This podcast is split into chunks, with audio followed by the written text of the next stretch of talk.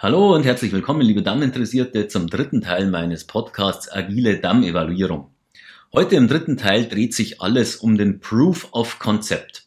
Nachdem wir im ersten Teil die Stakeholder definiert haben, die mittelbar oder unmittelbar am Dammsystem profitieren werden und wir gemeinsam mit den Stakeholdern deren wichtigste User Stories erstellt haben, haben wir im zweiten Teil der Evaluierung eine Vorauswahl der Dammsysteme getroffen, die ja im weitesten Sinne für uns in Frage kommen könnten.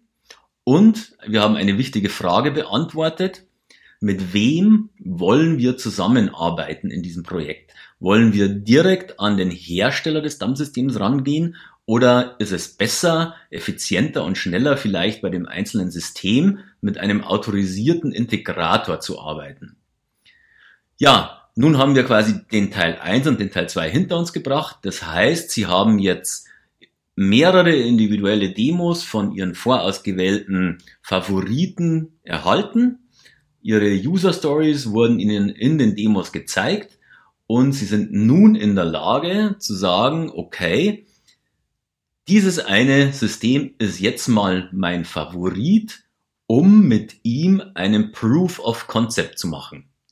Ein Proof of Concept ist quasi schon der Beweis und, und der greifbare Beweis oder die Umsetzung eines Konzeptes, dass das System zu ihnen passen würde und dass die User und die Stakeholder auch mit diesem System zurechtkommen würden.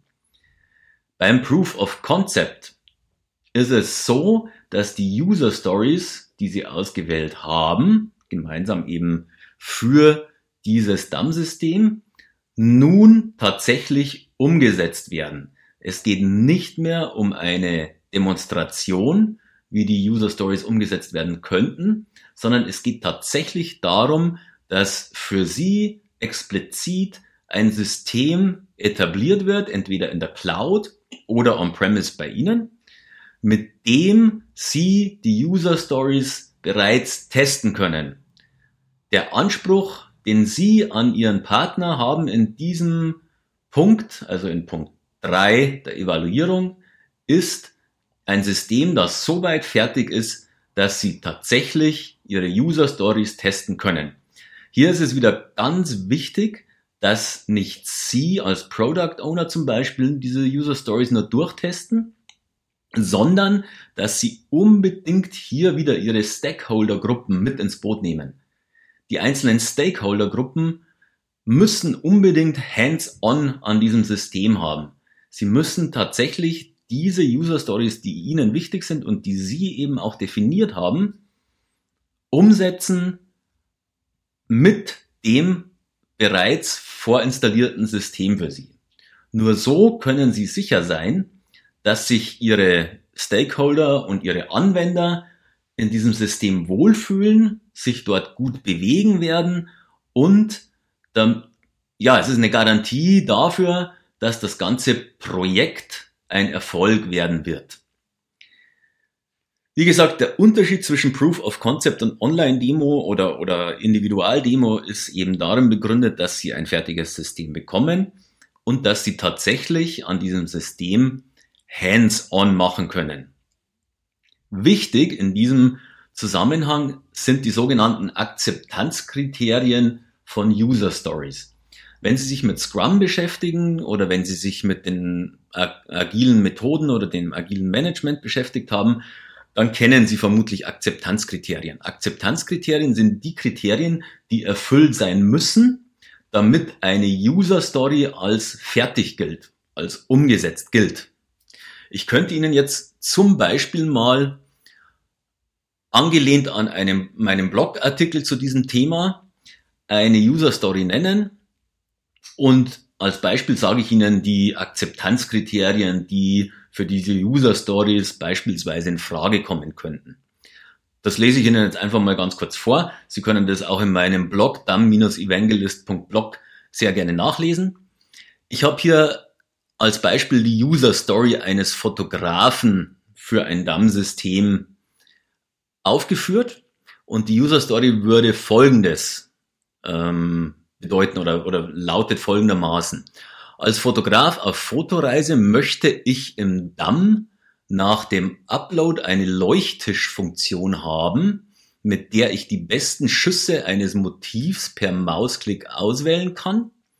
Die ausgewählten Schüsse sollen im Damm mit einem farbigen Rahmen gekennzeichnet werden.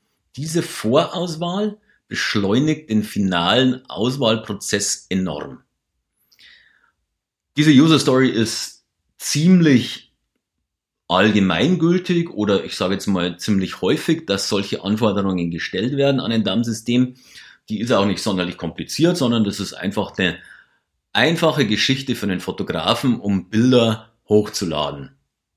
Welche Akzeptanzkriterien könnte nun der Fotograf haben oder, oder welche Akzeptanzkriterien könnte es für diese User Stories nun geben? Also welche Kriterien müssen erfüllt sein, damit die User Story als fertig gilt? Hier habe ich zum Beispiel die ins DAM hochgeladenen Bilder werden mit einer Dimension von mindestens 300 Pixel der längsten Seite nebeneinander dargestellt. Ein Akzeptanzkriterium, damit der Fotograf, wenn er die Bilder hochgeladen hat, auch wirklich Details erkennen kann und nicht nur eine Mini-Preview. Weiteres Akzeptanzkriterium. Das Layout der Bilddarstellung ist responsive und ändert sich dynamisch mit Größe des Browserfensters und oder der Auflösung des Devices, das verwendet wird. Auch relativ klar, heute Mobile Support ähm, nicht so wichtig, wie alle immer glauben, aus meiner Sicht im DAM, aber es ist notwendig und wird gefordert. Die Auswahl der Bilder erfolgt mit der Maus durch einen Rechtsklick. Auch ein Akzeptanzkriterium. Dann haben wir noch vier weitere Akzeptanzkriterien, die ich jetzt einfach mal vorlese. Durch Halten der Optionstaste auf der Tastatur können mehrere Bilder gleichzeitig ausgewählt werden. Die Auswahl der Bilder wird durch den Klick des Buttons Auswahl bestätigt final festgelegt. Ein Verlassen der Seite ohne den Button Auswahl bestätigt zu klicken gibt eine Warnmeldung aus, Sie haben Bilder ausgewählt und deren Auswahl nicht bestätigt. Wollen Sie den Leuchttisch wirklich schließen? Auswahlbutton Ja oder Nein. Durch Bestätigung des Buttons Auswahl bestätigt erhalten Sie die ausgewählten Bilder einen farbigen grünen Rahmen von 5 Pixel Breite. Der aktuelle Leuchttisch wird geleert und alle Bilder werden final im DAM abgelegt. Dies sind quasi die Akzeptanzkriterien, die Sie auch meist schon vorher definieren, also wenn Sie die User Stories zusammen mit den Stakeholdern definieren, definieren Sie oftmals schon die Akzeptanzkriterien. Sie können die Akzeptanzkriterien aber auch im Nachhinein noch definieren. Auf jeden Fall ist es so, dass eben diese User Stories und die Akzeptanzkriterien in dem Proof of Concept umgesetzt werden müssen Sie können die Umsetzung der User Stories anhand der Akzeptanzkriterien bewerten. Und wenn die Akzeptanzkriterien alle erfüllt sind, dann ist die User Story ready und ist erfolgreich im Proof of Concept umgesetzt. Ja, das war eigentlich die, der letzte Auswahlschritt im Prozess der Evaluieren DAM, der agilen DAM-Evaluierung, Entschuldigung. Und nach diesem Proof of Concept können Sie entscheiden, ob jetzt Ihr favorisierter Partner, mit dem Sie diesen ersten Proof of Concept beschritten haben, nun tatsächlich der richtige ist, ob er Ihre User Stories richtig umgesetzt hat und ob die Stakeholder vor allem auch ein gutes Gefühl haben, wenn sie mit dem System arbeiten. Das ist immens wichtig. Manche Systeme können ja sehr, sehr viel, sind aber in der Handhabung so extrem kompliziert, dass die Stakeholder irgendwann die Lust verlieren, mit den Systemen zu arbeiten. Und innerhalb dieses Proof of Concepts mit wirklichem Hands-on haben sie eben schon diese Einschätzung auch von den Stakeholdern, wird das System Akzeptanz finden und wird das System ein Erfolg werden in meinem Unternehmen. Ja, genauso kann es natürlich auch völlig anders laufen beim Proof of Concept. Es kann auch sein, dass ein Proof of Concept mal ähm, ja in die Binsen geht, sage ich jetzt mal ganz flapsig, dass es eben nicht so läuft, wie man sich so vorgestellt hätte.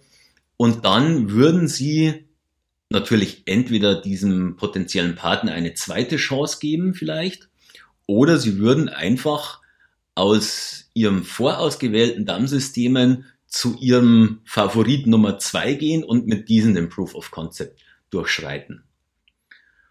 Ja, das war jetzt die ganze äh, Prozesskette für die agile DAM-Evaluierung in drei Schritten. Nachlesen können Sie auch alles auf meinem DAM-Blog, dam-evangelist.blog. Dort ist auch dieser Prozess nochmal relativ detailliert und gut beschrieben. Ähm, mit diesem Podcast bin ich jetzt quasi am Ende. Es wird aber natürlich auf dem DAM Evangelist Kanal auch einen neuen Podcast geben, den ich vermutlich nächste Woche schon online stellen kann. Das wird eine sehr interessante Geschichte. Ich werde dann einen sehr interessanten Gesprächspartner haben und wir werden uns über den Dammmarkt im Jahr 2020 ein bisschen austauschen. Über das Thema, was ist denn so passiert, was konnte man denn so erwarten. Und da freue ich mich schon riesig drauf und das sollten Sie auf keinen Fall verpassen. Ja, dann bis zum nächsten Podcast. Bleiben Sie gesund und auf Wiedersehen.